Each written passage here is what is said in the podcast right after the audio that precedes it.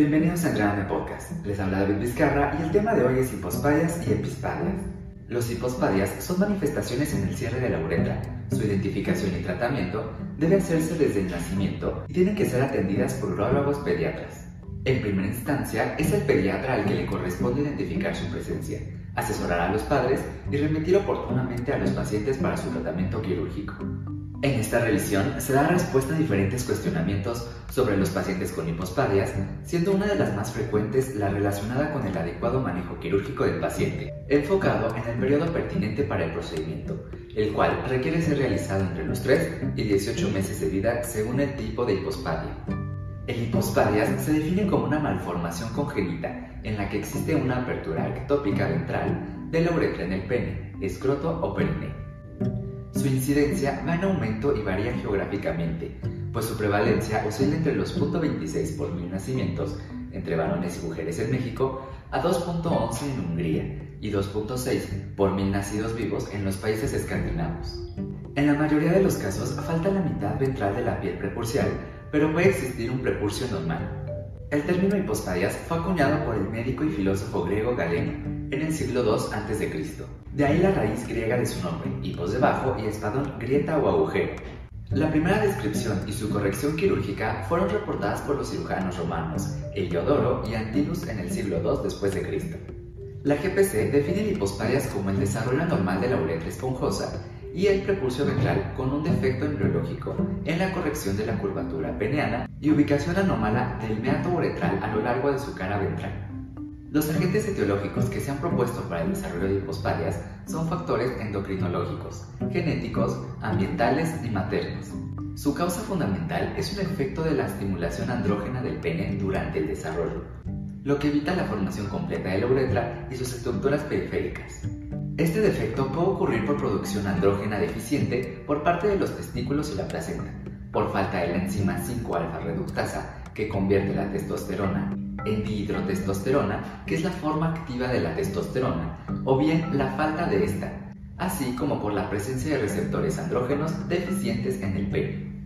No está claro el origen de hipospadias habitual que no se vincula con el trastorno de diferenciación sexual, se ha observado una mayor incidencia de hipospadias en las concepciones durante el invierno. También se le ha relacionado con la ingestión materna de agentes progestágenos.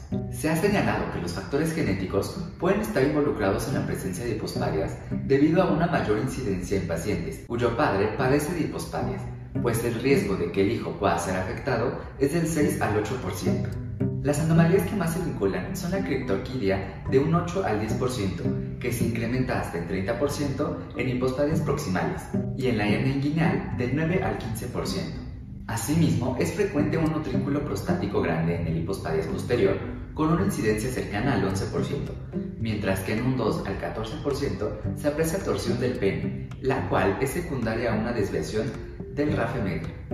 El hipospadias consta de los siguientes componentes una curvatura ventral definida en grados, siendo leve de 0 a 30 grados, moderada de 31 a 45 grados y severa mayor a 45 grados.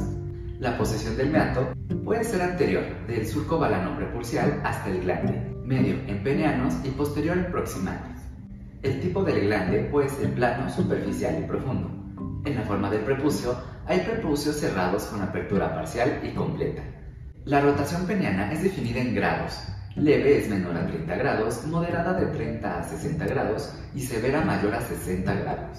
Y en la forma del escroto, el escroto en hipospadias nace por detrás del pene y esto se conoce como transposición penoescrotal o escroto prepeneano. De todos estos, el más importante de los componentes descritos es la posición del meato, ya que nos permite clasificar los hipospadias. La localización del meato en su mayoría es anterior, de un 65 al 70% de los casos, seguida de la media, de un 10 al 15% de los casos, y la posterior en un 20% de los casos, mientras que de acuerdo a su localización hay variantes. La primera clasificación se realizó utilizando como base la localización original del meato. Sin embargo, la severidad del hipospadio no siempre puede definirse por la localización original del meato. Por tanto, se propuso que la clasificación se basara en la localización del meato luego de corregir la curvatura ventral.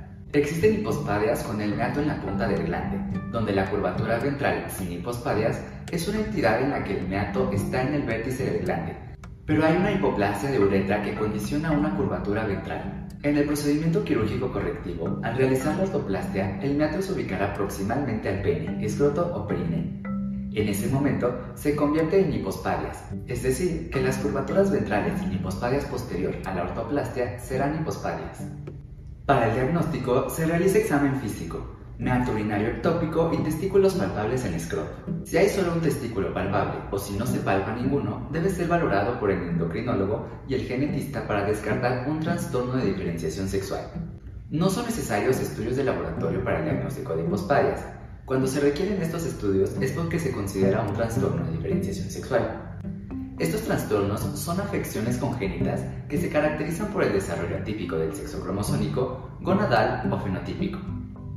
La principal causa de estos trastornos es la hiperplasia suprarrenal congénita, entre otras etiologías como los síndromes de insensibilidad androgénica parcial, las disgenesias gonadales, los trastornos ovotesticulares y el exceso de andrógenos fetoplacentario y materno. No se necesitan estudios de gabinete para el diagnóstico de hipospadias. No obstante, si se sospecha de trastorno de diferenciación de sexo, el genetista y el endocrinólogo pediatra solicitarán cariotipo y hormonas para definir el tipo de trastorno. La Asociación Americana de Pediatría y la Asociación Europea de Urología recomiendan la cirugía de corrección de hipospadias entre 6 y 18 meses de edad. Sin embargo, las recomendaciones se derivan de un nivel de evidencia 4. Por su parte, el Consejo de la Asociación Europea de Urología observó evidencia nivel 3 que apoya la corrección de hipospadias lo más temprano posible, alrededor de los 4 meses. Aunque no hay estudios basados en la evidencia sobre la mejor edad para la cirugía de hipospadias, se menciona que esta debe ser completada antes de que el niño ingrese a preescolar, menor a 30 meses, y debe tomarse en consideración el desarrollo psicológico. Todos los pacientes identificados deben ser valorados por el urólogo desde su detección al nacimiento o primeros días de vida. La GPC recomienda que la intervención quirúrgica se realice después de los 6 meses de edad, idealmente entre los 6 y 18 meses. También recomienda que en los pacientes con hipospadias y micropene se administre enanato de testosterona a 2 miligramos por kilo por dosis, por vía intramuscular cada semana, durante 3 semanas, con el objetivo de que el pene alcance más de 2 centímetros de longitud. Y en caso de que no sea posible administrar testosterona, se sugiere no llevar a cabo la intervención quirúrgica hasta que la longitud del pene sea mayor de 2 centímetros. La corrección de hipospadias puede realizarse en una sola cirugía, un tiempo, o dos cirugías, dos tiempos, donde los pasos para corrección de hipospadias son los siguientes. Ortoplastia. Aquí es la corrección de la curvatura ventral hasta que se logre la verticalidad del pene. La glandeplastia representa la plastia del glande dándole forma de bellota. La postectomía consiste en retirar el prepucio redundante, circuncisión, o preservación del prepucio con cierre del mismo en la línea media. Y estrectoplastia, que es la corrección de la transposición penoescrotal insertada en el escroto en la parte anterior de la base del pene. Hay diversas técnicas descritas para su corrección, como la incisión y tubularización de la placa uretral, que para algunos es la técnica de elección para la corrección de hipospadias en la actualidad.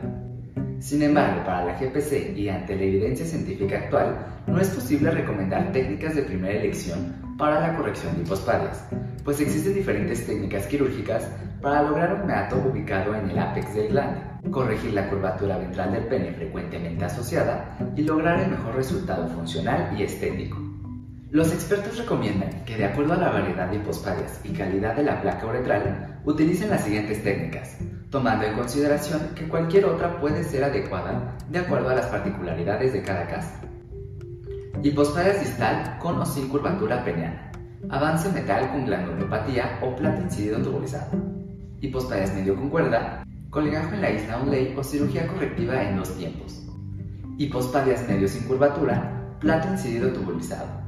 Hay que considerar que en el paciente con hipospadias y cuerda peniana es necesario después de la resección de la cuerda evaluar las condiciones de hipospadias para planear la técnica de corrección adecuándose a cada caso. En casos de hipospadias medio y proximal, se recomienda realizar una adecuada cobertura del uretroplastia. Y en hipospadias proximales, donde no es posible utilizar placa uretral, se sugiere realizar técnicas en dos tiempos con aplicación de injertos de mucosa oral y cobertura adecuada de la neuretra con túnica vaginalis.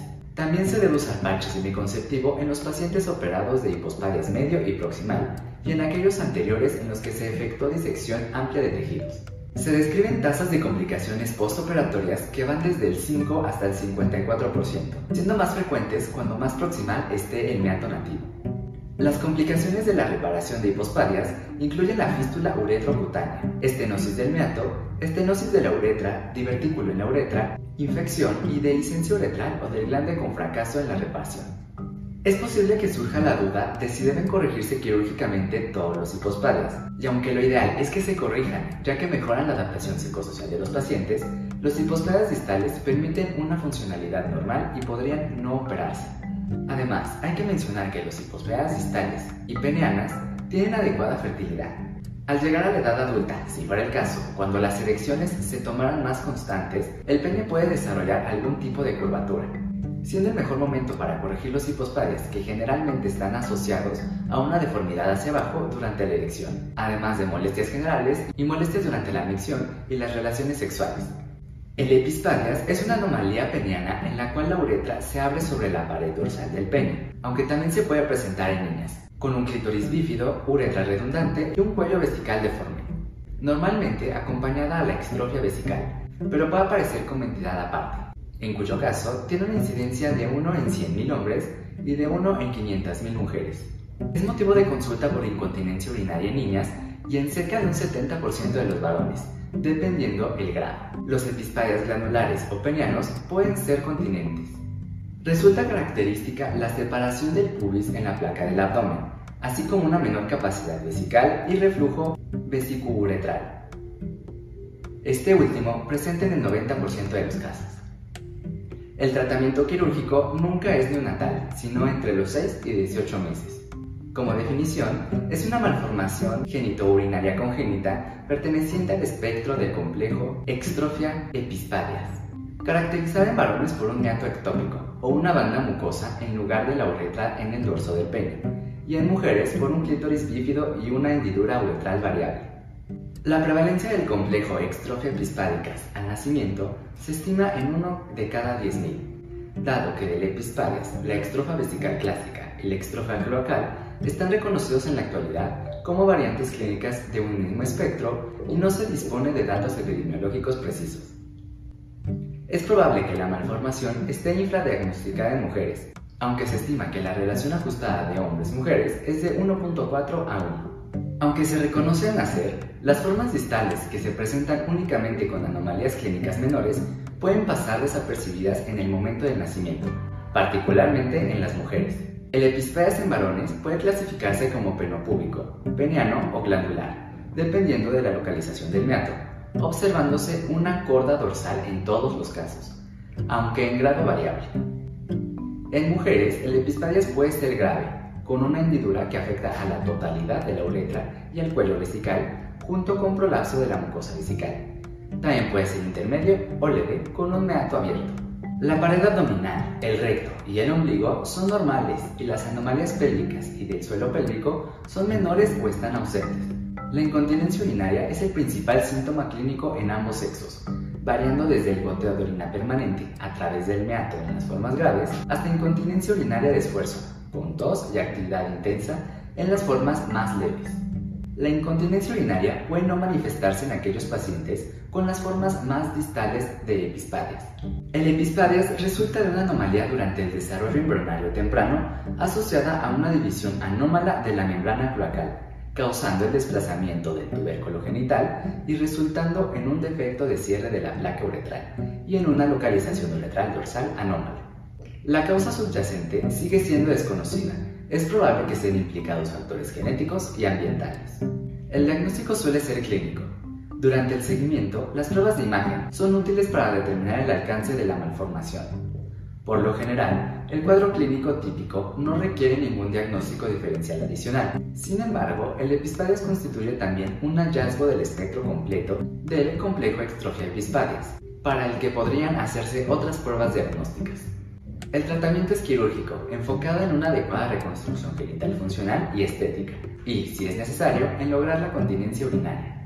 Para la corrección de epispadias en varones se han descrito varios enfoques quirúrgicos que implican un meticuloso desmontaje parcial o completo del pene, que permite la corrección de la cuerda dorsal, la reconstrucción uretral para la micción y el transporte del semen, la reconstrucción glandular y el cierre de la piel peneal. Para lograr la continencia urinaria puede ser necesaria la readaptación de la musculatura del esfínter externo y del suelo pélvico, o bien por un procedimiento completo de reconstrucción del cuello vesical. En mujeres, la reconstrucción genital incluye la tubularización y una correcta colocación de la uretra distal, así como el cierre longitudinal de la hendidura para fusionar los labios y el clítoris bífido y si es necesario una reconstrucción cutánea y tisular del área pública. Después de la cirugía reconstructiva del pene es de esperar un adecuado resultado cosmético y funcional. Si fuese necesario un procedimiento de cuello vesical, la tasa de continencia es aproximadamente del 80% durante la infancia. En mujeres, la alteración genital se considera menor, logrando en la mayoría de los casos excelentes resultados cosméticos. Sin embargo, hay que mencionar que en la pubertad, la función genital y reproductiva constituye un problema de relevancia progresiva para ambos sexos. Con esto terminamos el repaso de hipospadias y epispadias. Les hablo David Vizcarra para Entrenarme Podcast. Nos escuchamos en el siguiente tema.